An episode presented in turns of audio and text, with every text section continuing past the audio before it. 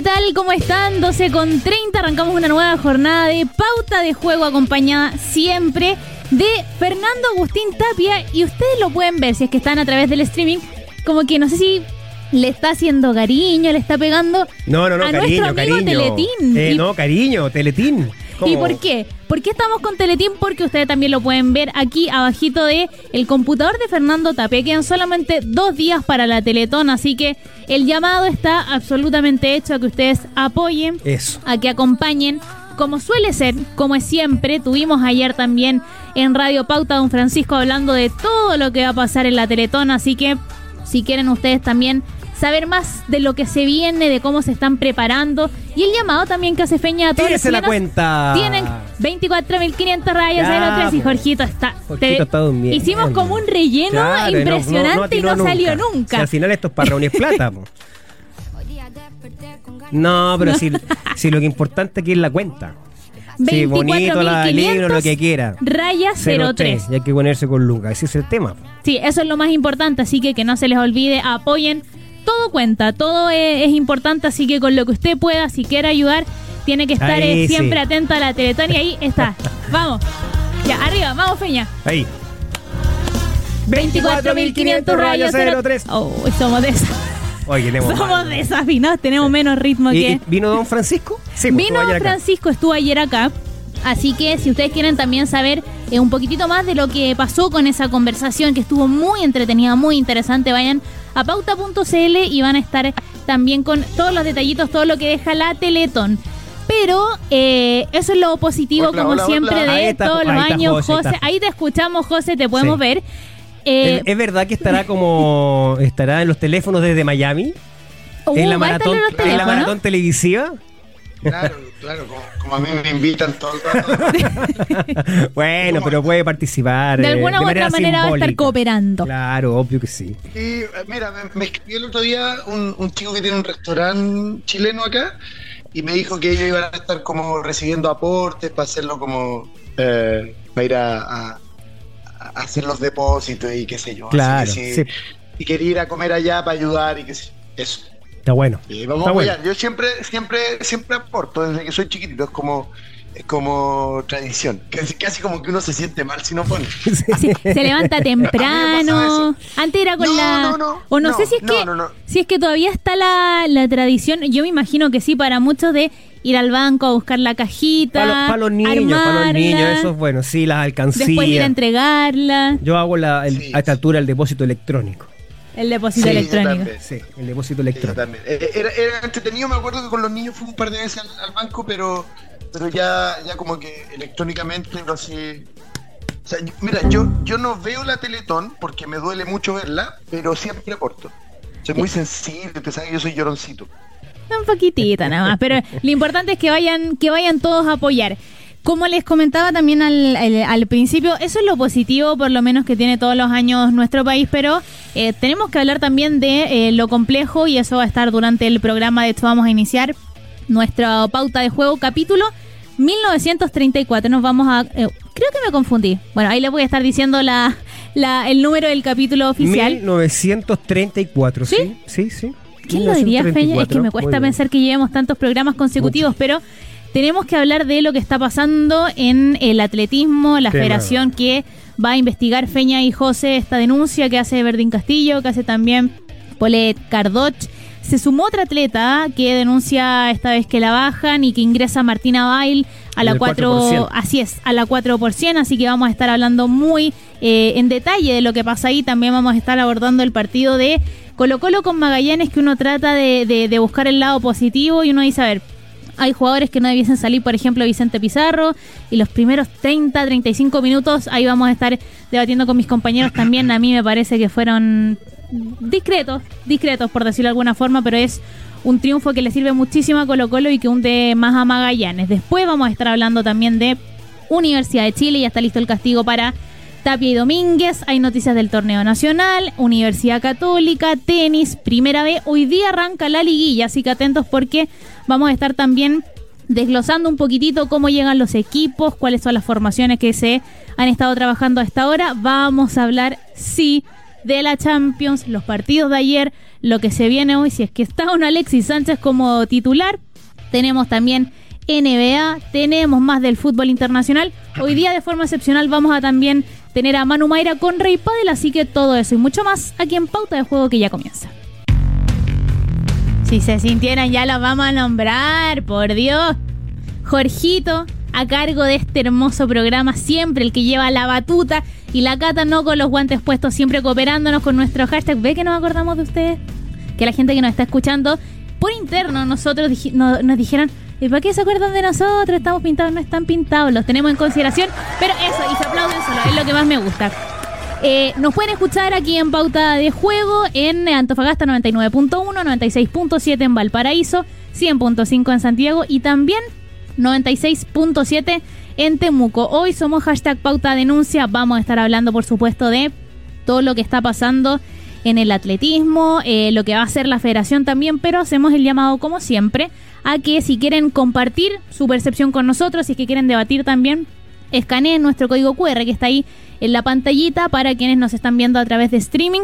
Y ahí vamos a estar en, constante eh, intercambio de opiniones también José y Feña, pero vayamos de inmediato, de inmediato a lo que está pasando porque después de la denuncia Feña de, eh, de Verdín Castillo y de Polet Cardoch, sí José quiero que nos explique, quiero que nos explique el caso completo, desde ya, desde ahora, porque vi el video de la Martina, pero no entiendo nada de lo que pasó.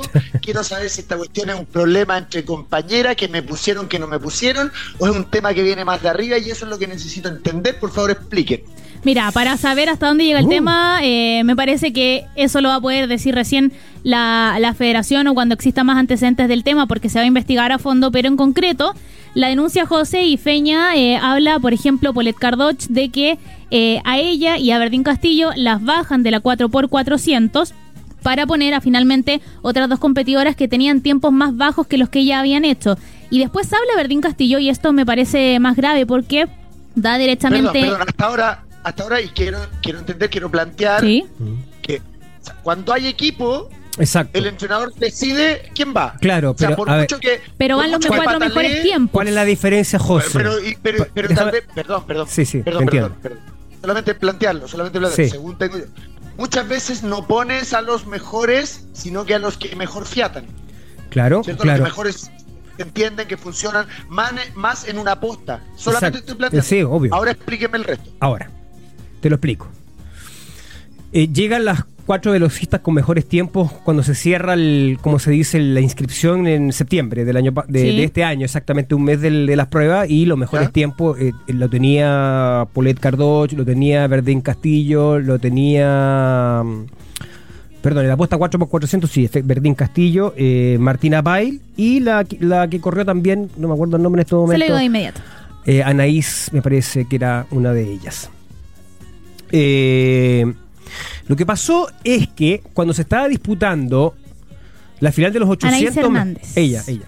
Cuando se estaba disputando la final de los 800 metros, donde estaba, eh, se iba a disputar la final de los 800 metros, donde estaba Verdín Castillo como representante chilena, el técnico de la posta, porque son varios entrenadores, pero el técnico específico de la posta decide un cambio de última hora vulnerando por supuesto los, registros de clasificación y, olvidándose, dejando de lado los cuatro mejores registros de la temporada de clasificación a los Juegos Panamericanos para la prueba específica de la aposta 4x400. Entonces, entonces ¿qué, qué, sucedió primero? Sacaste desde concentración a Verdín Castillo. O sea, porque le va a comunicar, ella estaba estaba calentando para disputar la prueba de los 800 y le dice, ¿sabes qué? Dentro de horas tampoco no vas a disputar la prueba de la apuesta 4x400, por la cual ella había clasificado sí. como titular.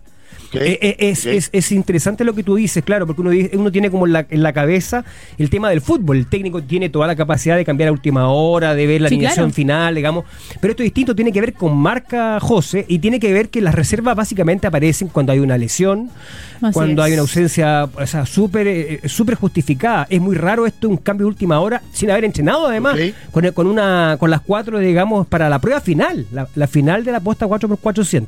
Pero eso se produce una bataola, se produce una se produce eh, la respuesta y el rechazo de eh, las dos atletas sin mencionar que sacaste de concentración a Verdín Castillo para su gran prueba, para la prueba más importante de su carrera la sacaste de concentración. Eso me parece muy feo por parte del técnico de, la posta, el señor eh, Marcelo Gajardo. Coincidentemente, Marcelo Gajardo incorpora la alineación estelar a dos de sus pupilas en el Club Deportivo Universidad Católica lamentablemente estas cuestiones pasan en todas las federaciones, hay, hay problemas eh, de este tipo, ¿no es cierto? De, favorecer a algunos deportistas y, de, alguna manera dejar de lado los, los criterios estrictamente deportivos. Se involucraron, la se involucraron las familias. Perdón, perdón, perdón, es que yo hasta ahora sigo sin... ¿Entender? puede ser una, una decisión polémica. A ver, no, es que José... dejar a sí, sí, sí, de la final de la Champions, pero bueno, el, el, entrenador será el que tendrá que asumir esto. No, es que ahí está José, ese, ese, es el punto. Eh, eh, las normas estaban, antes de la competencia estaban claras. ¿Qué norma? ¿Te obligan a poner a un jugador? No, la norma dice, la norma, José, por la que se estaban rigiendo era que los mejores tiempos eran los que iban a correr, por eso se hace la clasificación porque si no, no es necesario hacer clasificación ni saber quién lleva los mejores o los peores tiempos. Y por lo mismo, se saca sin mayor explicación a las dos que tenían mejores tiempos y se pone a dos reservas. Eso es lo que decía o lo que establecían los criterios. Yo me baso solo en eso. Perfecto, perfecto. Dijiste normas. Norma significa algo que no se puede respetar, entonces está en una ilegalidad. No creo que esté en una ilegalidad tal vez está en un criterio diferente. Sí, por supuesto que sí. Por eso generó polémica. Por eso generó controversia, vos, José. pero parte de la potestad de él. Tal, cual. Sí, sí, sí, sí, Es lo que él, lo que él dice. Su argumento es que él lo contrataron. entonces al final la polémica es que a las chicas no le gustaron las decisiones que tomaron y por lo que vi en, el caso de en, la declaración de Martina, el, el, lo malo que me parece a mí de lo que están viendo eh, es que hayan expuesto todo esto en frente de las chicas previo a una final. Sí, claro. Eh, hubo un muy mal manejo de ese punto de vista horrible. O sea, tú como entrenador tienes que privilegiar obviamente el rendimiento y a mí me parece de todo punto de vista eh, muy irregular que el técnico de relevo vaya, interrumpa el calentamiento de Verdín Castillo justo antes de la final de 800 metros. A ver, Feña, ella le puso le pida, le, pide, al técnico, oye, déjame, me tengo, tengo que decir algo muy importante a Verdín. Verdín estaba con la cabeza en otro lado, iba, iba a disputar la final. Lo sacaste para, para tomar una decisión de última hora además. Entonces fue eso fue muy muy raro, muy extraño. Después, que se hayan involucrado las familias, porque evidentemente ustedes saben que se estaban en la pista que estaban a un costado del Nacional, del Coliseo, donde estaban entrenando y hay acceso libre para las familias, seguramente con acreditaciones. Y como estaba todo tan una bataola, José, con, con esta cuestión, gritos para allá, gritos para acá, eh, se, se, incorpora el presidente, o sea, se involucra el presidente de la federación, el presidente de la Federación de Atletismo, llama por teléfono o le manda un mensaje al técnico de relevo y dice restituye a las titulares. Es una orden, si no, te saco, eh, no, yo no voy a restituir porque para esto me tienen acá. Eh, finalmente es el, gerente técnico el que saca al, al técnico, entrenador de relevo, se involucra a los familiares, llega Jimena Restrepo, en su condición de madre de Martina, la ve sollozando por esta situación y entonces pide respeto por las decisiones técnicas. Ahora, según la denuncia de Verdín Castillo, fueron hostigamientos. Fue un hostigamiento y además no podemos separar la condición, uno, de mamá de, de, Martina, pero además de vicepresidenta de la Federación Internacional de Atletismo. O sea, yo creo que ahí hubo un error también, hay que sopesar las circunstancias, hay que saber separar y hay que saber de dónde involucrarse o no, digamos. Yo creo que ahí, si es que es cierta la versión de Verdín Castillo y de Paulette Cardoch y de otros testigos, a mí no me parece bien que la vicepresidenta de la Federación Internacional esté en ese lugar involucrándose en una polémica de una de las federaciones en específico. Creo yo, ¿no? Perdón, eh, sí, ella, eh, ya, a ver, insisto, yo no, no tengo la razón ni nada, ni la verdad, estoy discutiendo con ustedes tema como si fuéramos un grupo de personas que lo está haciendo. Sí, porque a mucha gente también le quedan dudas, así que está perfecto. No, está perfecto, está perfecto que tengamos este, este, este diálogo. Porque yo hasta ahora lo que veo ¿Mm? es un alegato de las corredoras que no pusieron a correr el partido la carrera más importante. Pero José, la pregunta es la siguiente. quiero saber las razones que dicen ellas, que argumentan ellas, porque, insisto... La mejor marca, pues José. Si esto no es fútbol, es atletismo. El atletismo tiene cierta proyección matemática en el tiempo. Es más, es más. Verdín termina disputando la prueba de 4x400 y es el segundo mejor tiempo. Por lo tanto, el, entrenador que la había sacado estaba en un error. Estaba en un error, o sea, ratificado en la pista por Verdín Castillo. Corrió desconcentrada y aún así hizo el segundo mejor tiempo a las cuatro. O sea, el entrenador Marcelo Bajardo estaba absolutamente equivocado. La pregunta es, la pregunta es, ¿Por qué él hace un cambio de última hora? ¿Recibió alguna presión? Porque incorpora a Fernanda Maquena, que coincidentemente es hija de un, de un director del Comité Olímpico de Chile. Entonces, la pregunta es, ¿recibió alguna instrucción de última hora o él en su fuero interno eh, sinceramente quiso lo mejor para el equipo? Esa es la discusión. Yo no, no pongo las manos al fuego por nadie. Pero al final esto, al final esto, esto es un, es un dilema, es un dilema eh, moral del, del, entrenador, de decir, oye, ¿sabéis que eh, me hicieron el equipo? Claro, exacto, porque él tenía, efectivamente, tal como tú dices, la prerrogativa de de, de, de, o sea, para, eso está, ¿no? Para, para, seleccionar, para, poner lo que él ve Para decidir. Ahora, y bien lo que dice la Fran, ¿cuál es la no es la normativa, no es algo que esté escrito en ley, sino que es, un criterio que se le habría informado a ellas también. Y a, todas, a, todo el equipo. Vamos a respetar las, las eh, marcas de clasificación. Porque bien dicen muchos otros entrenadores, José, de que el atletismo tú consigues la marca y después entras en un, en un periodo de preparación. No estás mejorando sustantivamente la marca después de clasificar. Es decir, como que te restas, baja un poco la intensidad y te preparas para la prueba final. Entonces, si el argumento de Marcelo Gajardo, el entrenador de atletismo, para la posta, eh, era que había visto mejor la semana pasada en Colombia o en, otras pruebas a la Fernanda Maquena, la verdad es que no, es muy consistente con lo que analizan otros entrenadores de atletismo. E, e, insisto, la mejor prueba es, lo, los hechos. Verdín Castillo, sacada y todo de concentración, que le hicieron de verdad algo muy feo para su prueba final de los 800 metros, que es su especialidad. Ella, ella corrió, pesa todo esto. Le, le creo que yo que le, le echaron a perder el mejor momento de su carrera la sacaron de concentración. Eh, igual corrió la apuesta 4x400 e hizo el segundo mejor tiempo, por lo tanto. Eh, en los hechos ella demostró que el entrenador Marcelo Gajardo estaba profundamente equivocado al restarla del equipo. En los hechos, corriendo. Que, ojo, a mí me, me, eh, encanta esa, esa, esa, chica, me tocó entrevistarla, re buena onda, la encuentro genial. Eh, tremenda atleta también, pero eh, no, insisto, es, es como, a ver, eh, es una decisión del entrenador, porque, qué sé, no sé, mira, perdón, te estoy dando puntos de vista que no son... Que es el argumento, el argumento de Marcelo Bajardo, el del entrenador de la posta, digamos. Que son cómo se comportan en finales. Claro, tal cual. Hay que hay una chica que hay una chica que, que, que, maneja mejor la presión que la otra, entonces voy a tomar la decisión cueste lo que cueste de esto. Claro. O sea, si, está dentro de los criterios deportivos, a mí no me parece mal y me parece que es alegato de las chicas que las dejaron afuera, como a mí me dejaron afuera en una final, como a mí me dejaron afuera. Cualquier deportista le ha pasado cosas que no te llevan al mundial o, y, tú crees que lo hiciste genial y claro, uno no sale a decir, hoy no, sabéis que no me llevaron por tal y tal razón, sino que bueno, sabéis que me la, me la tengo que comer y chao, perfecto. Ahora, hay alguna forma de demostrar que el, que Gajardo recibió presiones de afuera para hacer el equipo, para hacer el equipo de, que, iba a correr, listo, gravísimo. Claro, gravísimo bueno, gravísimo y habla mal de él. Eh, pero pero eh, creo, que, creo que el argumento deportivo solamente no se sustenta porque, insisto, los entrenadores conocen más a las corredoras que lo que conocemos nosotros y que vemos simplemente el tiempo. Hay un montón de cosas más, hay un montón de cosas más de, que, no tienen que ver solamente con el rendimiento deportivo, sino que tienen que ver con la cabeza, con diferentes situaciones. Por favor, a ver, no estoy justificando, solamente estoy diciendo que todos los deportistas tenemos el, tenemos el derecho y la sensación de que si no nos ponen a nosotros, se está cometiendo una injusticia. Eso, es algo transversal en el deporte.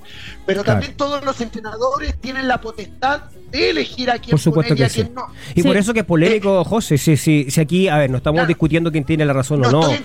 yo creo que estamos... De la chica, por favor, por favor, que no. quede No, no, no, lo que sí es grave, y con lo cual yo creo que hay que pronunciarse, porque Verdín Castillo, en una larga declaración pública, varias páginas que colgó en sus redes sociales, ella habla de hostigamiento y de, trato, de trato, de trato racista, de trato clasista que ella recibió y, habla directamente de, eh, lo, del, impacto que tuvo la presencia nada menos que de la vicepresidenta de la Federación Internacional de Atletismo. por lo menos, perdón que, interrumpa lo que dice Martina Bail respecto de la presencia de ella, y esto solamente estoy transmitiendo cuál fue su declaración dentro del video, es que como ella no tiene entrenador, la presencia de Jimena Restrepo en, en la pista se debió a ella en condición de entrenadora de Martina Bail. Ah. Ahora, lo que había dicho Fernando también es cierto. No podéis separar. No, en este momento no se puede separar su presencia en condición de vicepresidenta. Ella estaba con una acreditación que decía World Athletics. No decía entrenadora Martina. Claro, no, estaba como entrenadora del equipo de relevo de la selección chilena o del. Ella estaba ahí como, como dirigente, alta dirigente de la, de la Federación Internacional de Atletismo. Ahora, es muy difícil separar. Yo en esto no, no voy a jugar. Lo que sí es que creo que hay que atender la, la denuncia de Verdín Castillo, lamentar lo que le pasó, yo también la conozco, también la entrevisté, creo que es ella, ella, mira, en la quizás, bueno, Paulette Cardoch después le dicen puede correr, o sea, porque revierte la decisión del técnico de relevo, porque se impone el presidente de la federación, se impone el, gerente técnico de la federación también, y apartan al entrenador de relevo. Todo esto dos horas antes de la carrera final, José, eso es lamentable, porque es horrible, o sea, es lo que dice Martina, también a Martina absolutamente inocente de todo, por favor no carguen con Martina, ¿qué culpa tiene Martina? Cada más hizo el mejor tiempo en la final. Eh, pero bueno, eh, es lamentable lo que, lo que conocimos después, o sea, porque esto no lo vimos, no, no lo observamos nosotros a través de las imágenes, nada, no, como que no nos dimos cuenta, y esto comenzó a surgir con el transcurrir de las horas después del cierre de los Juegos Panamericanos. Eh, ahora, no nos olvidemos de algo. Martina Bail no pudo correr los 200 metros del Campeonato Mundial de Atletismo, producto de una inoperancia de la Federación de Atletismo. ¿Y entonces, castigo ahí, o no se encontraron y no, pasó nada, entonces uno también puede comprender la reacción de su madre, Jimena Restrepo, de querer, pues cuando ve a su hija, atleta, mal. sollozando, de intervenir también, o sea, también puedo entender esa reacción muy natural, ¿no? Eh, lo que pasa que, insisto, ella estaba ahí con eh, la credencial de, la Federación Internacional de Atletismo y además intervino en una pelea con el gerente técnico, con la gente de la federación. Algo le dijo a Verdín que Verdín se sintió mal.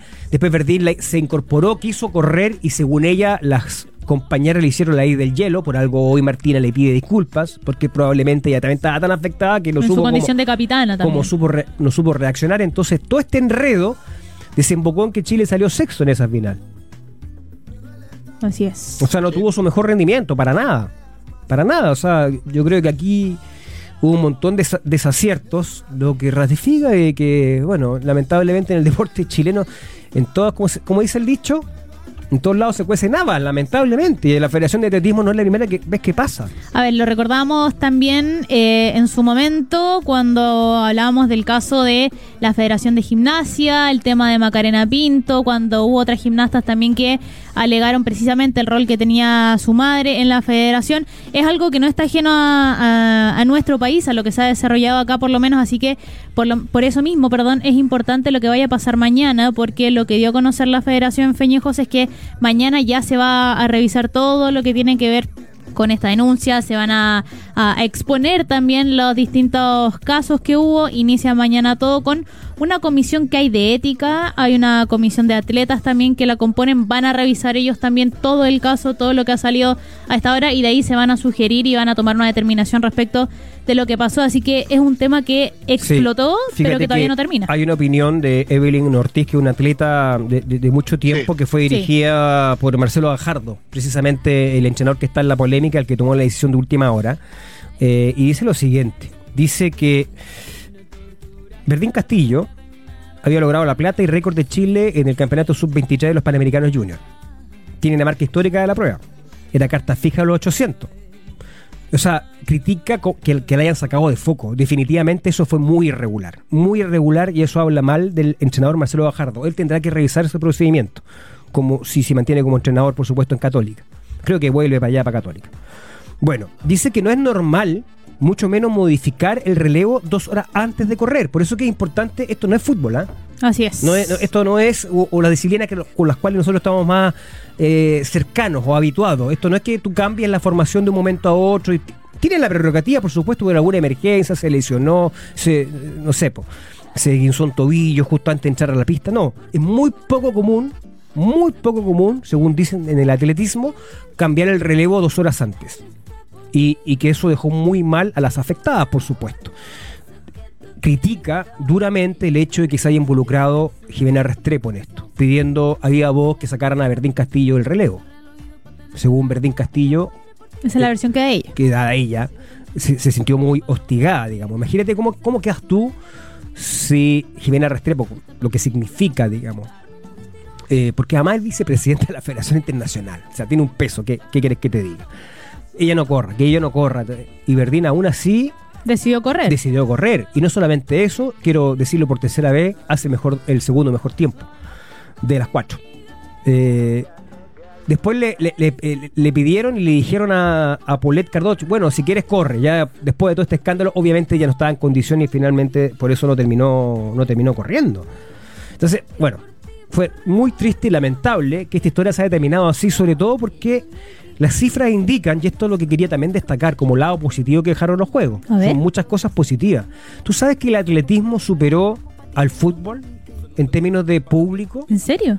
Sí, en las jornadas que hubo en el Estadio Nacional se totalizaron 279.630 espectadores con un promedio, José, escucha bien, con un promedio por jornada de 39.947, más que los superclásicos, más que la selección chilena de fútbol. Muchísimo más. Eso es un dato, pero tremendo, tremendo, tremendo. Yo quería que lo, es que parte del legado que va a quedar, más allá de la infraestructura y todo lo que se habla, lo que va, lo que va a provocar también, eh, no solamente en, la gente que ya está acostumbrada a ver los deportes josifeña, sino también en los niños que ahora si ven eh, una pelota de vole y no la van a soltar más. Y, lo importante que es volver a, encantarse con deportes así. El voleibol, el segundo deporte con más el promedio de público. Yo te decía, 39.947 el fútbol. El voleibol piso llevó casi 10.000 personas por jornada. O sea, ¿cuántos equipos profesionales de la primera división pueden decir eso? No, yo creo que la señal es súper potente, ojalá lo, lo sepamos aprovechar. ¿No? Esto, este impacto en la cultura deportiva de otras disciplinas. Yo creo que el público chileno comenzó a valorar o tuvo la posibilidad de valorar otras disciplinas, otros héroes deportivos. ¿ah? No solamente en el fútbol. El fútbol tiene muchos problemas, muchos, muchos problemas, y es lamentable y es sano hacer la comparación de que producto de nuestra desorganización, de los malos dirigentes, de la corrupción, de que eh, muchas instituciones están capturadas por intereses estrictamente económica eh, esté en una decadencia total y absoluta y esté perdiendo su, su terreno su potencia. Yo, yo, creo que toda la gente sigue enamorada del fútbol. O sea, yo sigo creyendo que el deporte es más popular. Pero si es que no lo, no, lo alimentas, eh, eh, es probable que pierda esa condición. Se pierde, pierde. nos hablan, Nos hablan José y Feña los pauteros. Nos saludan, obviamente, Joaquín Dro, así que le mandamos saludos a él también y nos dice Lamentablemente, estos hechos causan un desánimo y una suspicacia en la gente, echando para atrás todo lo hermoso que se logró en los Panamericanos. Que triste y que rabia, porque si no hay acciones reparadoras, peor será. Y me parece que, que esa es una buena conclusión que, que tienen por lo menos los pauteros y, mucha gente también que nos está escuchando. No es que se deje atrás todo lo lindo de los panamericanos, porque me parece que esto es un hecho gravísimo, pero que el balance general es bastante positivo. Isidora Jiménez acaba de también de emitir su opinión. Isidora Jiménez, que también participó en la apuesta 4%. Dice, yo sí apoyo completamente y estoy con mis compañeras Verdín Castillo y Polet Cardoch. Es decir, ocurrió algo irregular es claramente algo no común, anormal. Eh, que desafortunadamente terminó afectando. La prueba de los 800 metros finales para Verdín, sí. que insisto, yo lo lamento mucho porque la conozco a ella, conozco a su familia, conozco el esfuerzo. Es una historia espectacular. Es una historia espectacular, o sea, un compromiso. Es una bestia, es una bestia. Sí, sí, y, lamento mucho que, que, la hayan sacado de foco en su prueba madre, como se dice en los 800, y que ella con la rabia interna haya corrido igual, pese a que, imagínate, ponte en el lugar de ella si recibió hostigamiento y, palabras de carácter clasista, racista, como, lo, como lo denuncia, y decide ah, correr. No, sí, pues denunció eso, José. Denunció eso. Ah. No, no, no, denunció eso. En medio de todo el, el abatabola en la pista que del lado del coliseo que hicieron para el entrenamiento de todos los atletas, recibió ese trato. Y ella decide correr y lo, y lo digo cuarta vez, hace el segundo mejor tiempo tremendo lo de Verdimpo, que, que, que, se impuso a todo eso. La fuerza mental que tiene es impresionante, me parece a mí. Es una lástima que le hayan echado a perder el momento más importante de su carrera. Más importante de su carrera. Porque lo que ocurrió. Perdón, perdón, perdón. Hasta ahora. hasta ahora. Hasta ahora. O sea, un deportista, un deportista, un deportista agarra esto y dice, perdón las palabras, estos conches eh, van a ver lo que voy a hacer yo. Tal cual. eso es lo que ella tiene que hacer y que seguro ya lo tiene. O sea, uno sufre un ratito, pero después se agarra y pumba, vamos para adelante. Claro. Seguro, seguro. Lo que, lo que es una lata, lo que no resta el mal momento que pasó. Pero insisto, yo creo que hay que separar cosas. Mm. Si hay decisiones técnicas, independiente que sean erradas, porque los entrenadores se equivocan, sí. yo creo que parte del juego. Mm. Si existe una presión desde otro lado, como al parecer sí existe, es terrible la situación. Eso solamente quería, quería plantearlo, porque yo no, estoy defendiendo dirigente, no estoy defendiendo nada, solamente solo el punto de vista. Desde puntos de vista diferentes para no, para no ir como con, la corriente de una o con, o con, el, con el martillo a, fijar sentencias, simplemente decir, hay, hay, hay otros factores que no son solamente los deportivos en sí, sino que eh, o sea, o, los, o los números en sí. Yo creo que lo, lo, que es objetivo, lo que sí podemos criticar es la oportunidad que se le comunica la decisión de sacarle el relevo a Berlín Castillo.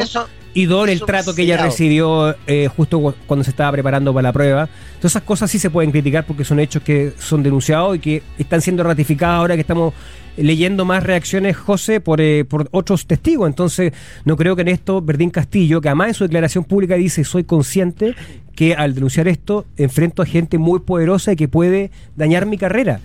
Pero no tengo otro camino que de ser sincera y decir lo que eh, efectivamente pasó. Y está recibiendo el apoyo eh, en el sentido de ratificar esa versión. ya después, yo estoy de acuerdo contigo, el técnico de relevo para algo está, para tomar decisiones si él estimaba que efectivamente habían otras dos que llegaban en mejores condiciones, que abro el paréntesis, coincidentemente son sus dirigidas en el Club Deportivo Universidad Católica, esa es la... Eh, son hechos de la causa. Son hechos de la causa. Eh, que pudo haber tenido cierta inclinación hacia ella, perfectamente también es natural, pero como se había fijado un criterio de respetar los tiempos de clasificación en septiembre, que también es también lo que se denuncia por la apuesta 4 por Siena. Así es. Hay otra atleta que surgió hoy que denuncia lo mismo, o sea que no se le respetó el tiempo de clasificación.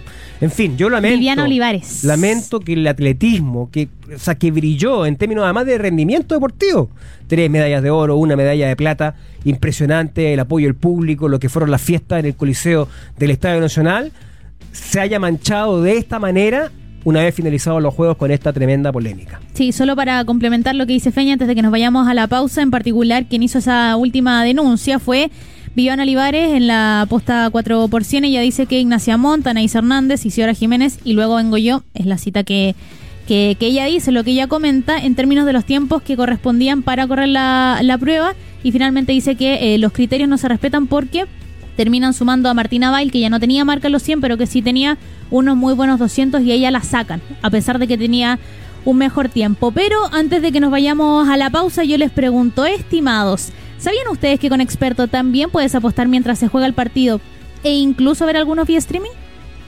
Pero por supuesto, solo de buscar los partidos únicos y en vivo y apostar por tu conocimiento. Así es, ya que con Experto tienes más de 50 tipos de apuestas en vivo y por streaming para apostar y mirar el partido mientras lo juegas, porque con Pollo Experto. ¡Juegue! ¡Juegue! ¡Juegue! Nos vamos a una pausa muy cortita y ya vamos a venir con más. Colo Colo, Primera B, la U, Universidad Católica, Torneo Nacional, en pauta de juego.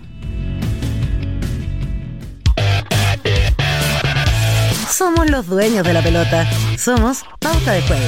Pauta 100.5. De vuelta, estamos en eh, pauta de juego, ya absolutamente listos para seguir comentando lo mejor de eh, el deporte. O, a esta altura, no sé, Feña y José, si es que es lo mejor, si es lo que hay, si es lo que pueden dar, si es que rinde o no más que esto porque estamos hablando ahora del partido de Colo Colo con Magallanes, un partido que empieza perdiendo, empieza... ¿Por qué pone el grillito? A lo mejor... Pero está José, sí, José, ahora, ahora, ahora, Ahí está, vemos el logo de, de... Está muteado, pues, José. ¿Vio el partido, no? Está muteado. ¿Cuál, perdón? El de Colo Colo, Magallanes, Magallanes, Colo Colo. Sí. Ya, porque eh, comentábamos que, a ver, era un partido importante para Colo Colo, pensando en que si es que no ganaban ayer, ahí sí que me parece se acababa absolutamente la, la lucha o el tratar de alcanzar a Cobresal a pesar de que siguen todavía siete puntos y que está muy complejo. Y para Magallanes porque, bueno, finalmente terminan perdiendo, pero si no, iban a, a quedar aún más enterrados en la tabla pensando en la distancia que tienen respecto de Copiapó. Pero es un partido que comienza ganando Magallanes, que después lo empatan, eh, que está con la polémica de la cara de Colo Gil cuando lo reemplazan, que Vicente Pizarro después entra y termina marcando el gol. Pero, no sé, a mí me quedó la sensación y, yo te pregunto, Feña, no sé si a ti te quedó lo mismo o si tienes una, una opinión distinta de que en los primeros minutos uno dice fue, fue bien discreto Yo creo que el tema del rendimiento a esta altura yo creo que da lo mismo. O sea, el resultado, estamos a cuatro fechas de final y aquí el objetivo eh, de Colo Colo ganar como eh, sea. ganar y mantener cierta cierta, digamos, cercanía respecto del líder, a ver si es que se cae. Yo creo que es difícil que se caiga, pero al menos aspirar a la clasificación directa de la Libertadores. O sea, pedirle rendimiento, funcionamiento a los equipos cuando ya faltan cuatro fechas para que finalicen, la verdad no tiene mucho sentido. No sé, eh, eh, uno podría, claro, manifestar su decepción por el espectáculo brindado. Eh, sobre todo de Colo Colo, que tiene más obligación. Uno entiende que Magallanes, que está en un proceso de desesperación total y absoluta, tenía más urgencia incluso que la de Colo Colo para sumar. Y le puso problemas, de verdad que le puso problemas. El primer tiempo creo que tuvo una llegada, estadísticamente, una llegada, o sea, paupérrimo espectáculo. Y ya mejoró un poco desde el punto de vista del, del eh, espectador objetivo, lo que se mostró exhibido en el segundo tiempo. Eh, segundo Colo mantiene, mantiene la, la, posibilidad matemática, pero futbolísticamente uno lo ve, lo ve lejos, simplemente eso, lo ve lejos. Capítulo aparte, lo, de lo de Leo Gil, ¿ah? yo creo que lo de Leo Gil iba dirigido al técnico. Muchos dicen que era para el, para el kinesiólogo, yo vi la imagen que iba dirigido para el entrenador. Eh, a, mí, a, mí, a mí lo que me llama la atención eh, es que, a ver, cuando un, cuando un jugador se comporta así, eh, o varios jugadores se comportan así, porque lo hemos visto con el caso de Falcón, también. Y eso te dice algo de la relación que están teniendo con el técnico. Mm. Eh, y de cómo el técnico está manejando. Y lo que me llama la atención de esto es que un técnico de tanta espalda, con tanta experiencia, eh, con tanta experiencia a nivel internacional, que per se cuando entra al camarín uno ya lo respeta, eh, esté con eso. Mm. Esté, con esos focos que, no, no, no es normal que se den. Sí. O, salvo que tú tengas la convicción como jugador de que dentro de poquito no seguirás siendo tu entrenador, porque es lo que tú dices, José, a veces eh, uno se mide en ese tipo de circunstancias, situaciones, eh, independiente que el garabato, el insulto haya sido dirigido al entrenador o al o al kinesiólogo da lo mismo. Creo que es, el hecho, es el hecho, digamos. Eh, o sea, uno supone que eh, aplicará el mismo criterio que utilizó con Maximiliano Falcón, ¿no? Eh, que lo apartó un par de fechas, recuerdo, en una sanción interna. Si es que mantiene esa misma política, digamos, el técnico Gustavo Quintero, yo creo que hoy han puesto obviamente los resultados por delante de cualquier cosa, de hecho han pagado altísimas consecuencias de aquello, por el caso Thompson. Claro. Eh, y, estoy de acuerdo con, contigo, o sea, yo creo que en estos momentos, o sea, yo tengo la sensación que más allá de lo que se diga, el ciclo de Quintero eh, está eh, llegando a su fin en Colo Colo. O sea, que, que llegó hasta acá, que probablemente va, a buscar otros destinos, que él legítimamente tiene otro interés, probablemente también él está ahí muy a la esperando a ver qué pasa con la selección chilena, y, y Colo Colo tendrá que, bueno, esperar que termine primero el campeonato y, ver en qué condición queda, o sea, es muy distinto planificar sabiendo que va a estar en Copa Libertadores fase de grupo, que, que no, te cambia un poco la perspectiva, a pesar de que Colo Colo, un equipo grande, siempre va a tener la obligación de estar allá de estar en la disputa de lo, más alto. Hasta ahora Colo Colo se mantiene tercero, 45 puntos, está a 4 de Huachipato que está segundo y se mantiene a 7 todavía de Cobresal con los cuatro partidos restantes que quedan, que son el domingo, 7, 17.30, eh, perdón, contra la calera. Después hay un amistoso programado con River, que es a las 21 ah, horas, va a ser en Concepción. De hecho, habló el, el alcalde, dijo que ya estaba todo listo, que se pidió foro máximo, o sea, dice que serían cerca de 30.000 personas las que van a estar allá presentes para ese amistoso, pero cuando se retoma el torneo hay que recordar que como se viene la fecha FIFA, será nuestra fecha, pero después vuelve a haber un parate, ya vamos a estar hablando de algunos jugadores también que, que han criticado y han dicho que estos parates le quitan harta seriedad al torneo. Personalmente me parece que, que tiene, claro, que tiene, que tiene razón. El tema de las clasificatorias ahora. Viene, viene un partido de clasificatoria, nuevamente fecha FIFA, así es que se va a parar el campeonato nuevamente para después rematarlo. Eh, sabíamos que esta era la, la condición. Ahora, para resaltar algunos aspectos positivos de Colo Colo, el golazo de Pavé, de taco, se le poco, digamos, resuelve muy bien, muy bien en un momento. Y, lo, que, y lo que te entrega el gol en sí, eh, porque te, da un movimiento de un, medio, de un mediocampista que no está tan acostumbrado a llegar a ese punto del área. Eh, entonces entendió que era lo que necesitaba en ese entonces eh, Colo Colo meter más volumen porque futbolísticamente no estaba jugando nada. Claro, claro. Golazo, ¿ah? golazo de, de Esteban Pavea, apareció justo en el momento. Y después eh, lo de Vicente Pizarro, que claramente viene con un, upgrade. Creo que uno de los pocos que aprovechó la oportunidad de la selección sub-23, eh, que jugó el Panamericano y que está pidiendo camiseta de titular, pero a, todas luces en Colo Colo. Y hace harto rato, o sea, eh, si es que Vicente Pizarro no termina siendo protagonista, no termina siendo, porque protagonista ya lo es, le toca entrar en el minuto que entre, pero si no termina el torneo como titular, que a mí me parece debiese ser indiscutido, pero claro, acá somos 17 millones de técnicos, eh, para mí sería escandaloso, porque es groseramente uno de los jugadores más consistentes que tiene Colo Colo hoy día ingresó, hizo el gol. Eh, eh, la, razón porque fue al banco es obvia, ¿no? Venía con un desgaste en, el cuerpo, igual que Daniel Pizarro, lo, lo dijo el propio entrenador Gustavo Quintero, que, que prefiere tenerlos en 100% para que, que provoquen desnivel ya en una parte decisiva del partido y así fue. O sea, el cambio le dio la razón a Quintero, más allá de lo del, del, berrinche de Leo Gil, el cambio le funcionó perfectamente a Quintero. O sea, están los tres puntos del lado Colo Colo y se mantiene todavía en carrera en el campeonato. O sea, desde ese punto de vista nada que decir a la decisión de, de Gustavo Quintero a él sí le, funcionaron por lo menos las decisiones y están también a la espera de lo que pase para el fin de semana. Comentábamos José y Feña y a los pauteros también que nos escuchan que el próximo partido Colo Colo el fin de semana va a ser con la calera donde ya recupera eh, dos piezas fundamentales que son Maxi Falcón y Brian Cortés porque estaban eh, suspendidos en el partido pasado así que van a estar ya disponibles para este fin de semana y también nombraban eh, a, Jordi Thompson y habló precisamente Quintero sobre, sobre él. Bueno, fueron varias personas las que hablaron respecto de la situación del, del jugador de Colo Colo. Quinteros en particular dice que eh, tiene un problema grave de formación, de educación, personalidad. Quisimos ayudarlo en todo momento, reinsertarlo en la sociedad como buena persona sin esos errores. No estamos arrepentidos de haberlo ayudado en los momentos que tuvo los problemas y dio un, par de declaraciones adicionales. Colo Colo no lo ayudó. Yo creo que ahí eh, Gustavo Quintero intenta justificar una muy mala decisión que institucionalmente tuvo el club con el caso Thompson. O sea, porque acá habían señales persistentes, permanentes, de que estaba teniendo el mismo problema. Y haberlo ayudado hubiese, hubiese implicado que efectivamente separarlo del plantel y hacer un tratamiento profundo, real y efectivo.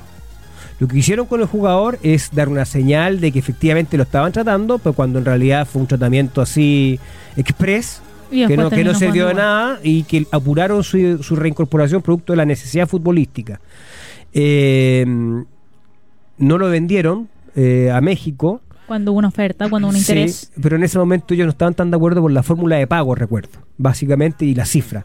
Eh, y también porque era muy funcional, o sea, Colo Colo necesitaba jugadores, al jugador, entonces yo creo que no fue necesariamente una, ayuda, así como uno entiende una ayuda sincera para una situación tan grave como esta. Tiene que hacer la pérdida, lamentablemente. Lamentablemente, lamentablemente, o sea, y veremos si es que es capaz de recuperarse después, pero, pero hoy lo, la preocupación debe ser la víctima. o sea, yo me gustaría ver, claro. Roberto Ábalo tuvo cinco años preso y después volvió a jugar a Palestino le dieron la oportunidad y qué sé yo, lo, que sea. Hay casos, pero lo que lo de él ya, ya está claro, se acabó. Mm. Se acabó, no hay otra forma. No hay, no hay como relativizar, o sea, ustedes saben, yo siempre soy súper cauto para mí, mis juicios. Sí. Eh, porque, porque hay que conocer antecedentes y porque hay una justicia que tiene que actuar, pero esta cuestión ya es algo, es algo ya, o sea, eh, el tipo es así. El tipo es así y lo va a seguir haciendo, entonces chao que haya que hacer lo que tenga que hacer. Claro, tiene que determinar la justicia, 45 días para investigar, por lo tanto se mantiene en prisión preventiva en Colina 1, o sea, esa es la situación actual de, Jordi Thompson. obviamente que no solamente eh, por razones obvias está, entre comillas, separado el plantel, sino que lo que se tiene que evaluar es si es que se le va a resentir contrato, que es lo que está pidiendo el Club Social y Deportivo Colo Colo en base a dar una señal potente desde el punto de vista institucional, digamos, de, lo que se debe hacer en este tipo de casos. Sí, de hecho habló Daniel Morón respecto de, de esa situación, lo que él comenta es que hay una reunión de directorio que esta va a ser a fin de mes y ahí se va a hacer una evaluación que esa evaluación va a salir una, una respuesta propiamente tal. Dice los hechos denunciados han sido gravísimos, no representan el sentir de, de nuestro club. Era también parte de lo que comentábamos.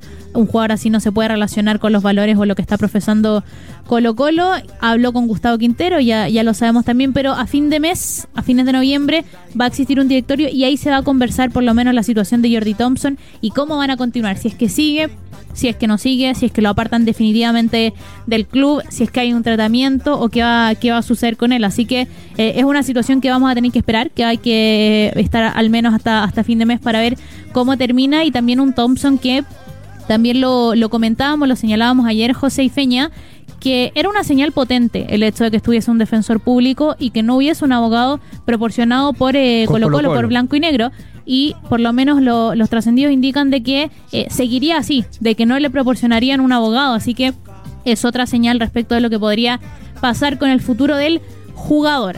Eso por parte de Colo Colo, pero, cambiando un poquitito de, no sé si de, de tono, pero ya poniéndonos en línea con algo que hemos venido comentando también a lo largo del año, eh, mucha gente, eh, a mí en particular me pasaban muchos pauteros, me comentaban, o cuando me tocaba hacer partidos en cancha me decían, Fran, la B está harto más entretenida que primera, los partidos en algunos casos están bastante más peleados, y hoy día, hoy día comienza la liguilla de primera vez, con el partido de La Serena con Temuco. Ese encuentro. Partido de ida. Así es. En eh, la región de Coquimbo, ¿no? Así es, va a ser en, en La Serena a las 6 de la tarde, árbitro Juan Sepúlveda es el primero de los partidos de una Serena Feña que partió muy bien la temporada. Ah, se fue, apagando, se fue apagando. Se desinfló muchísimo y si no me falla el cálculo, dentro de todos los equipos que en su momento eh, fueron punteros, la Serena debe haber sido el que más se mantuvo en la parte alta de la tabla y después de cara a la segunda rueda se terminó cayendo. En términos de formaciones, no va a variar mucho respecto de lo que han venido mostrando hasta ahora. Probablemente sea titular eh, Maxi Guerrero, eso es lo que indican por lo menos las formaciones tentativas que han estado circulando. En el caso de Temuco, tal vez la, la mayor duda es quiénes van a estar en ataque. El Somi Núñez es uno que va a jugar un papel fundamental, así que ese es el eh, primer partido. La ida, la vuelta se va a jugar la próxima semana y es una instancia, José Feña, que que es importante porque después de mucho tiempo que se viene diciendo no hay VAR, hay hechos cuestionables, ahora va a haber VAR. En la instancia final va a haber VAR.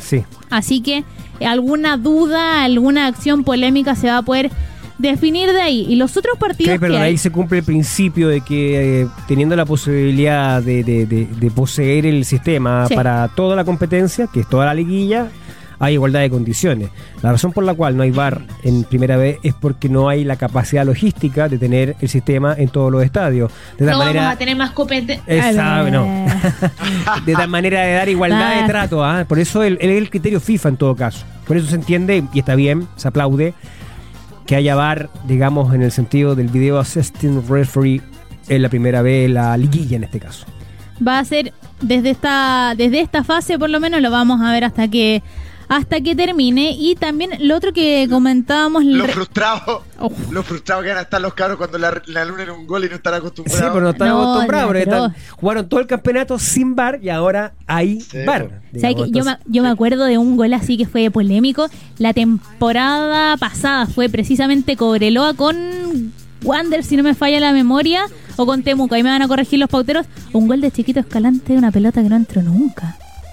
Y la cobraron. Igual que no le cobraron, ¿a quién no le cobraron en Puerto Montt? pero tan evidente, entró, pero traspasó todo Me acuerdo, yo toda la línea. Ese partido. No, sí. Son, son varias acciones polémicas que por lo menos, bueno, ya sabemos que el VAR es una herramienta, otra cosa es finalmente si es que se termina ocupando de buena, de buena forma no, o cómo ha sido su implementación. Así que al menos en la liguilla va a estar eh, disponible. Hoy día es el partido de la Serena con Temuco, ya mañana San Luis con Antofagasta a las 6 de la tarde en el Lucio Fariña. Antofagasta, ojo, porque llega con varias bajas que aquí las tenía y no me quiero mandar algún carril, así que estoy buscando la, la fotito para leer. Está lesionado Sebastián Huilla. Em, tiene tiempo de recuperación cerca de tres semanas. Se va a poder reintegrar recién en, en un mes más, así que no va a poder estar en esta ocasión. Jardi Cabero, Mario Larena, Simón González, Cristian Díaz.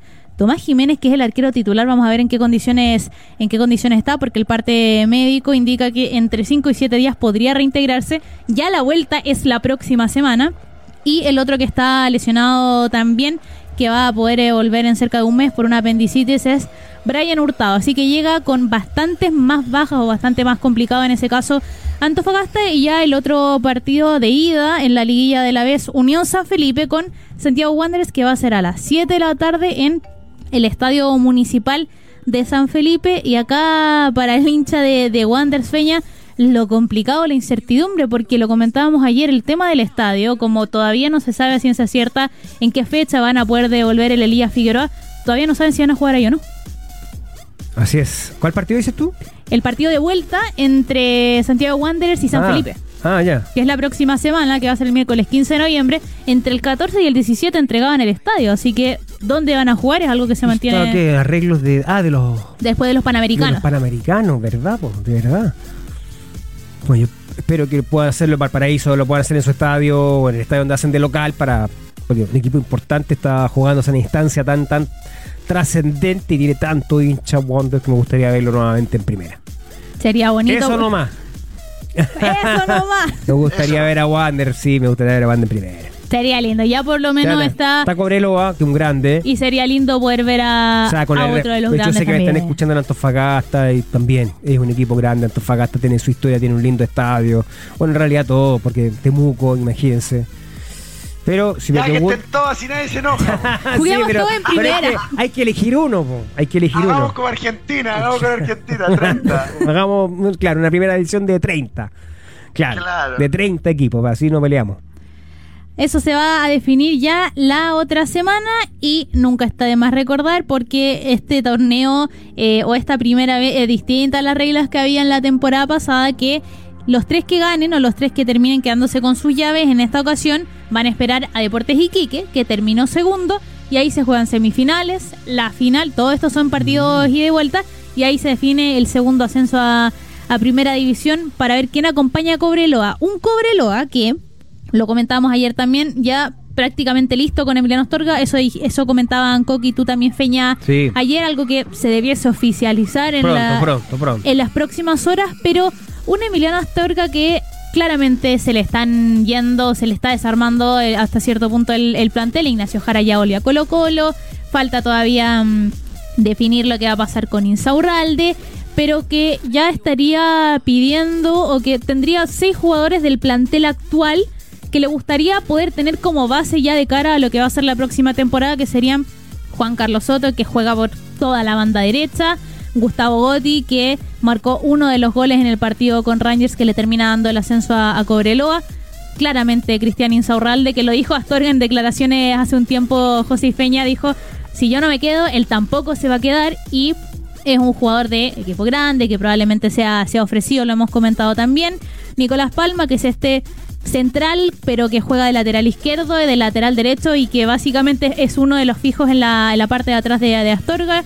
Luis García y Felipe Villagrán más los dos refuerzos que están sonando por lo menos hasta ahora, que serían Lionel Altamirano, el jugador de Rangers, y también Fernando Cornejo, que ya estuvo eh, en sus inicios en, Cobreloa y que buscarían el retorno. Así que eso por lo menos en términos de lo que pasa con, con Cobreloa, uno de los equipos que ascendió, entre otras noticias también del torneo nacional, está la renovación de Álvaro Madrid con Everton, extiende su contrato hasta fines de la temporada 2025 y vamos a esperar también cómo terminan completando los equipos el minutaje sub-21. Ya sabemos que hay algunos que están muy complicados. Curicó le costó cumplir el año pasado, uno de los equipos que está en la parte baja de la tabla. Y hay equipos que les faltan 290 minutos, 218, Coquimbo, Curicó, así que es otra de las normativas con las que hay que cumplir para continuar ya la próxima temporada en primera división. Pero les propongo que nos cambiemos un poquitito de deporte, porque acá en Pauta de Juego no solamente hablamos de, fútbol, también hablamos, Feña, de tenis. Y, y ayer hablábamos de lo que iba a pasar en el Challenger de Lima, entre Tomás Barrios, lo que pasaba también con Tabilo que queremos tener, ojalá, eh, más de un chileno, queremos tener, la, ojalá cuatro dentro de los mejores 100. Y claro, en el caso de Tomás Barrios, que estaba a 105, no fue positivo porque cae en su estreno en Lima contra Eduardo Labaño por 6-4, 2-6 y 6-3, cerca de dos horas y media. Lamentablemente queda fuera. En el caso de, mm, de Tabilo, había debutado bien, ¿no? Había debutado con triunfo. Perfecto. Así que una buena y una mala. Tabilo pasó. Barrios se quedó. Ese es el resumen de lo que fue el, digamos, lo que está haciendo el Challenger de Lima. Sí, y necesitaban sumar. Vamos a tener que seguir esperando, ¿no? Esa, ese momento de ver nuevamente a, a cuatro tenistas chilenos. Está cerca que se produzca ese hecho histórico eh, importante eh, dentro de los 100 mejores del ranking del ATP. Ojalá que, que pronto, ¿no? Pero para eso necesitamos un poquito más de consistencia de Tabilo y Barrio. O sea, uno anda bien, del otro no tanto. Y, falta que estén un poquito más consistentes, ambos. Y esa ha sido la tónica, por lo menos, de. ¡Uy, me salió un gallito! Esa ha sido la tónica hasta ahora, eso mismo, Jorgito, de. Eh, lamentablemente esos dos chilenos, pero ojalá puedan continuar ascendiendo y sumando también puntos ya en el ranking ATP. Nosotros nos vamos a ir una pausa cortita, vamos a volver con la U, con la Católica, con la Champions, vamos a analizar, así que no se despeguen, y también con Manu Mayer y lo mejor del pádel.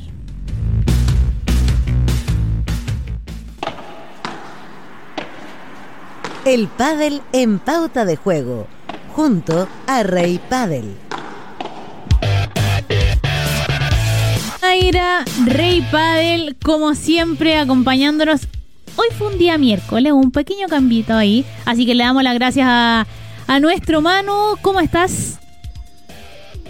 Muy bien, aquí, em, bueno, en este día excepcional para contarles algunas cositas del mundo del pádel a propósito de los panamericanos, Fran, José. Me llaman sus fondos siempre variados. es distinto, ¿cierto? Está en la oficina. En la pieza. Eh, sí, está medio desordenada la oficina, eh, donde conviven hartas cosas de pal. De hecho, aquí mira, hay una, una paleta vieja eh, parchada, porque a los que se le rompen las paletas hay fe porque se le puede dar una, una nueva oportunidad, se pueden parchar las palas. Fíjense, hay especialistas como Doctor Pala, que está en un capítulo de Rey Padel, de hecho. Hay un, un, un, canasto aquí de pelotas también. Miren la credencial del World Padel Tour. Estamos sí, no se le vaya a perder eso, eso sí.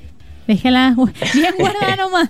Manu, querido, tú cuando, cuando conversábamos de los temas que teníamos para hablar hoy día me dijiste Padel Panamericano. Y yo quiero saber, porque uno cuando dice Padel Panamericano puede pensar muchas cosas relacionadas precisamente con eso. Pero ¿de qué hablamos particularmente hoy día? Mira, eh, eh, bueno, lo hablamos en, algún momento durante los juegos que extrañamos el pádel. Eh, recordemos que el pádel todavía no es un deporte reconocido en el, como deporte olímpico. Eh, y bueno, en el Estadio Nacional se hizo un centro de las raquetas, se remodeló el, centro de tenis también, se hicieron canchas de squash, de racquetball, y abordé en esos días a Neven Illich, que comentó ah. que, eh, que bueno, que él eh, que dijo que anunció, de hecho, que, el, que habrían canchas de pádel en ese centro de raquetas en un futuro próximo, que eso ya es una, una buena noticia. y lo otro es que eh, en la trastienda de los juegos hubo conversaciones para que el pádel fuera deporte invitado. Eh, hubo acercamiento entre la federación, entre eh, Panam Sports, y se evaluó esto y lamentablemente no llegaron a puerto por un tema económico, pero sí hubo un acercamiento y, bueno, el pádel pudo haber estado ahí. claro, fue un tema económico finalmente el que lo evitó, pero pero claro, hay, hay, hay nuevos datos de, este acercamiento que, como lo hemos dicho, es una bomba de tiempo. ¿ah? Yo creo que en los próximos de Sur, eh, como ya lo fue en, los últimos Juegos de Sur, puede que el pádel sea deporte invitado y, probablemente ya en los próximos Panamericanos esté el pádel incluido como, ya sea como deporte invitado o en una de esas ya como, como deporte oficial. Así que ya esto cada vez más cerca. O sea, de hecho, cumple con una de las principales condiciones, mano. ¿Qué tal? ¿Cómo estás? Gusto de saludarte. Que es que se desarrolle y tenga representante en, una mayoría de países que conforman la, la Organización Deportiva Panamericana, hoy Panam Sports, porque por ejemplo le pasó a Chile, y hay mucha queja por la ausencia del hockey patín, donde Chile es potencia sudamericana, potencia mundial, ha disputado mundiales, sin embargo esa disciplina deportiva no es tan practicada, por ejemplo, en los países del Caribe, en América del Norte, eh, y por lo tanto no, no, no, no, cumplió, digamos, con la normativa de que hubiese más de, no sé, 10 pues, países que se presentaran a la disputa de un campeonato panamericano. Entonces, uno cree que con el pádel eso es una valla que van a poder sobrepasar fácilmente. No sé cómo el panorama del resto del continente sudamericano, Centroamérica. Uno entiende que se juega, pero otra cosa diferente es tener atletas de nivel que participan de un circuito internacional.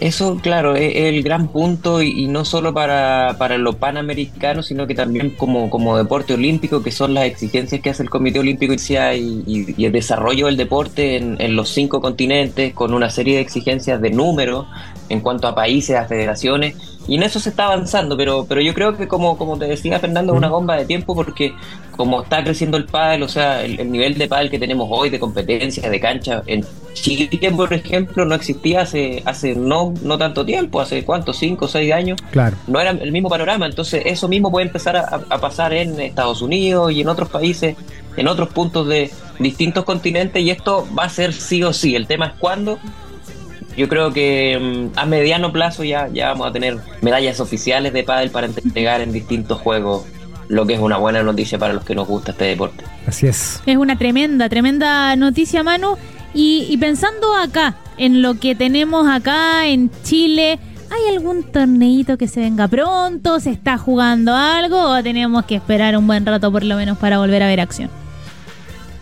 Hay torneo federado este fin de semana en eh, Más Padel, el club de Pato Cornejo, eh, que tiene su rama de padel que se llama Más Padel. Eh, torneo de FEPACHI de la Federación Chilena que entrega puntos para, para los Uh, justo ahí se nos quedó un poquitito. Uh, uh, está pegado. ah, sí. No. representativos de nacionales y también por un llamado que, que. A ver, a ver, a ver. A ver, si ahí, se nos quedó. Vamos a sacar el video a ver si nos ayuda. Sí, mejor quedémonos sin audio, Manu, para ver. Ahora te escuchamos un poquitito más. Eso mismo, sin video, pero con audio. Para escuchar, Manu, porque cuando nos dijiste entrega puntos para, ahí te quedaste pegado y te dejamos de entender. Ah, sí, torneo eh, Pepachi, eh, que entrega puntos para los selectivos nacionales eh, de distintas categorías y también los ladies, las ladies y seniors Así que hay eh, pádel ahí en la comuna de Lobarnechea, Club Más Pádel, y eh, no solo un llamado a los que van a participar en ese torneo, sino que a todos los que ya están jugando en distintos a ponerse bloqueados eh, y bueno, esa es una, una condicionante porque te, hora y media jugando ahí eh, al sol te deshidrata bastante y pierdes sales y tienes que estar bien hidratado para no pasarlo mal después con dolores de cabeza o, cosas más graves. Y cuídense del sol, un buen factor, factor alto, porque también pega muy, muy fuerte el sol ya en esta época de aquí en adelante, en los meses que vienen. Ustedes lo escucharon, muchachos, a hidratarse. el consejo de Manuela. Usted verá con qué se termina hidratando. Eso no es tema nuestro. Si en el miércoles, imagínese. Bueno, pero mañana es jueves y ya se nos fue la semana. Quiebre de semana. Se nos fue la semana. A hidratarnos. Así que Manu Mayra. ¿Usted, bebe, usted bebe, Francisca? ¿Qué cosa? Sí. Bebe, bebe, pues bebe. No. Toma alcohol. Yo estoy tomando mi matecito, cafecito, agüita. ¿Alcohol no? Toma no, toma alcohol. Nada. Ah, ¿Y por qué tiene esa fama de borracha entonces? Porque me hacen mala fama para perjudicarme. Jorgito, tú eres el culpable. La frase. Ah, ok, ok. No, ya no tomo Coca-Cola. Tampoco, perdón. Auspicio gratis, pero sí podrían poner. Ah, sí. No, no, es malo. Van a elevar, la, van a elevar las ventas por esta pues. mención que le acabamos de hacer. No, y yo, yo me merecía, pero absolutamente ser auspiciado por ellos. Pero Manu Mayra, querido, con el Rey Padel, te damos las gracias y nos, nos, volvemos a ver ya la próxima semana, el viernes. Ahí volvemos a, a nuestro área habitual. Siempre un gusto, que estén muy bien. Síganos en Instagram, arroba Rey Padel y escúchenos en Spotify. Chao, chao. que estén muy bien. Chao, chao. Estimados, ¿sabían ustedes que con Experto también puedes apostar mientras se juega el partido e incluso ver algunos vía streaming? Pero por supuesto, solo debes buscar los partidos únicos y en vivo y apostar por tu conocimiento. Así es, ya que con Experto tienes más de 50 tipos de apuestas en vivo y por streaming para apostar y mirar el partido mientras lo juegas, porque con Polla Experto. ¡Juegue! ¡Juegue! ¡Juegue! Me encanta porque estamos como desfasados, vamos como en escalita eh, con la mención de Experto. Así es, y ahora sí nos vamos con lo que estaban esperando. Yo creo que ayer con estos 1387 partidos en simultáneos que hay de la Champions, estábamos todos con un ojo en, en uno, con el otro ojo en el otro partido, pero dentro de, lo, de los encuentros que, que se disputaron, José, estuvo el partido del, del Milan con el PSG, que termina siendo una victoria por 2 eh, a 1 en el grupo F, que muchos le llaman ahí el, el, grupo de la muerte, dentro de lo competitivo que está en algunos de los grupos, y termina siendo finalmente un partido que termina a favor del Milan, José.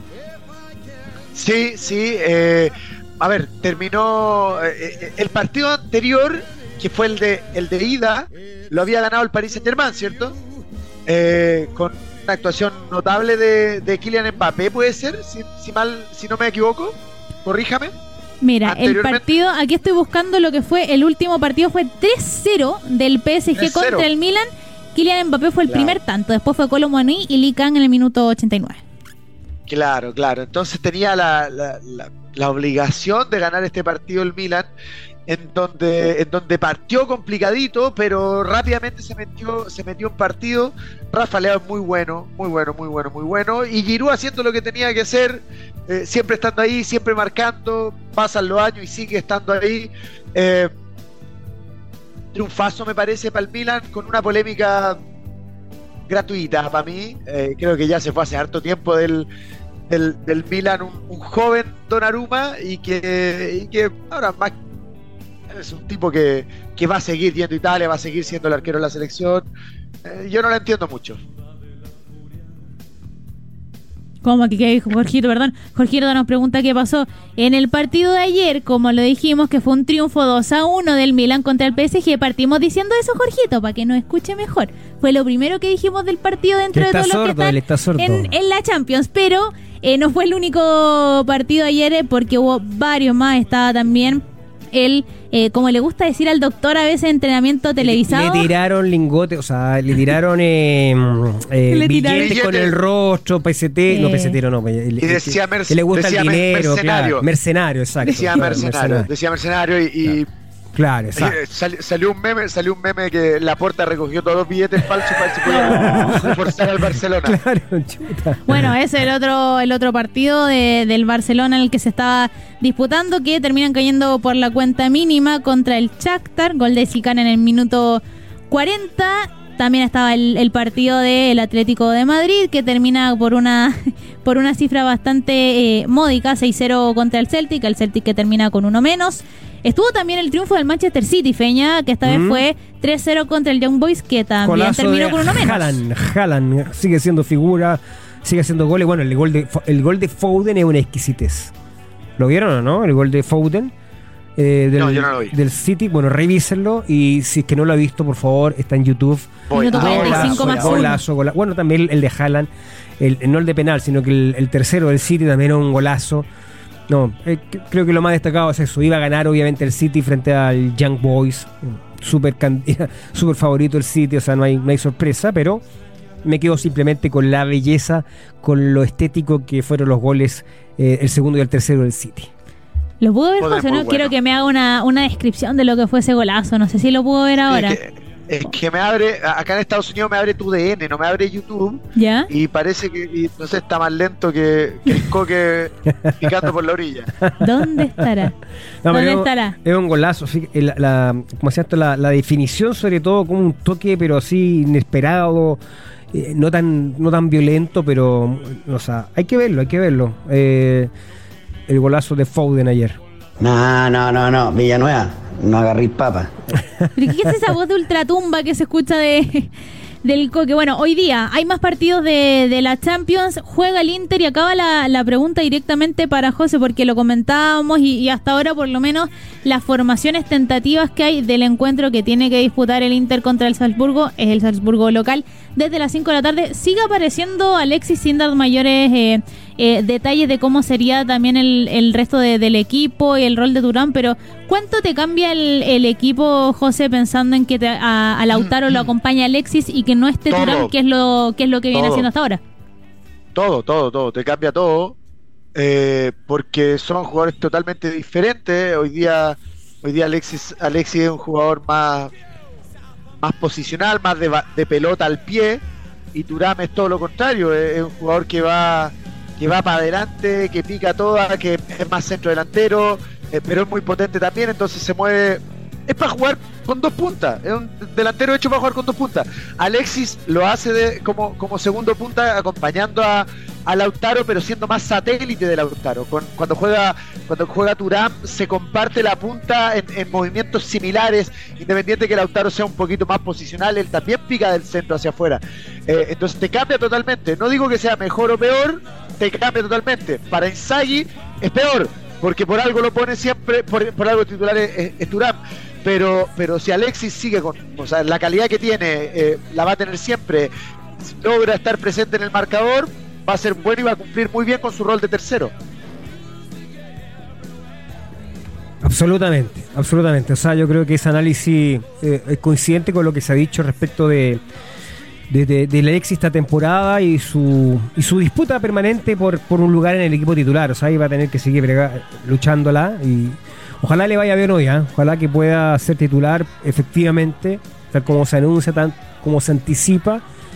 Eh, Ojalá con goles, ojalá con buena actuación. O sea, lo necesitamos en buen, en buen nivel, en buen momento anímico también, futbolístico. Pensando en que dentro de, ¿cuánto? ¿Ocho días? Se viene una nueva fecha clasificatoria. Como que no estamos todavía en esa, no, en esa onda de. Porque cuando ma- mañana ya deseamos tener. Es que no había nómina, es una cuestión extraña. Siempre Estamos somos los a- últimos en Sí, entregarla. somos los últimos. Debiera haber ya nómina pronto. No sé si hoy. eh, ya después de haberse jugado el partido Colo Colo con Magallanes. eh, o a lo mejor va a esperar el, no sé, el lunes. No tengo idea. Pero lo cierto es que ya se viene una nueva fecha doble de las clasificatorias. Y a mí me interesa básicamente que Alexis esté bien. Porque su rol en la selección sigue siendo fundamental. Y mientras más él esté con confianza, mucho mejor para la selección, hay más posibilidades. Pensando en, eso, el- ya la- en el modo selección, que, que, es raro, o sea, no sé si es tan raro pensando en cómo han sido los últimos partidos, pero en lo que debiese ya estar a- de cara al próximo encuentro, ya sé que a José no le gusta decir quién debiese estar o no, pero siempre hay jugadores que uno dice no pueden no faltar, o por rendimiento, por momento, no debiesen no estar dentro de los convocados. Los tres Peña que para ti no debiesen faltar ya de cara a los próximos dos partidos. ¿Los tres? Sí. No, no Alexis, uno seguro. Seguro, seguro. Eh, fíjate que. A ver. Que la última. La última. eh, faceta que mostró la selección contra. Eh, Venezuela, Venezuela. Fue, fue muy mala, fue muy mala mm, prácticamente. No, no, no dejó muchas buenas conclusiones, pero Alexis tiene que estar yo creo que, bueno, el momento de Gary Medel, fíjate, uno que se resiste y esto quizás va en contraposición de esta necesidad de nosotros que siempre planteamos de que el equipo tiene que renovarse, pero, pero Gary está en un gran momento, o sea, él es eh, la figura del, del Vasco da Gama que logró zafarse después de un momento tan complejo, todos decíamos que estaba descendido, ¿te acuerdas?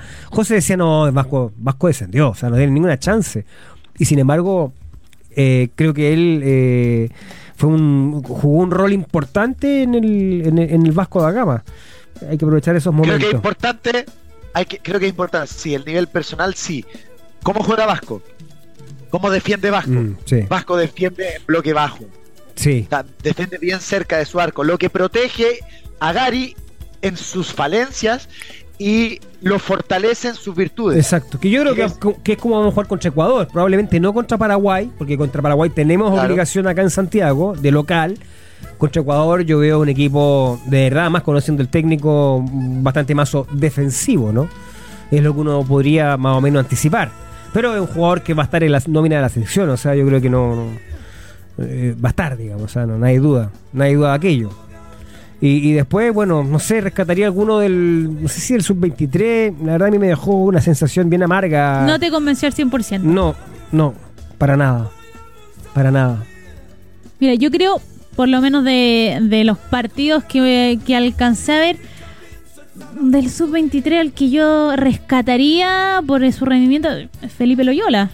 Bueno, sí. Y ninguno es y ninguno de los que estuvo, por lo menos para mí me parece, tiene o, Probablemente jugó Vicente para Bizarro, Va, Vicente Bizarro no sé para titular, pero yo creo que hizo mérito para como para estar convocado en esta oportunidad. Y viene haciendo ¿no? Una alternativa. Hay que pensar que no va a estar Diego Valdés.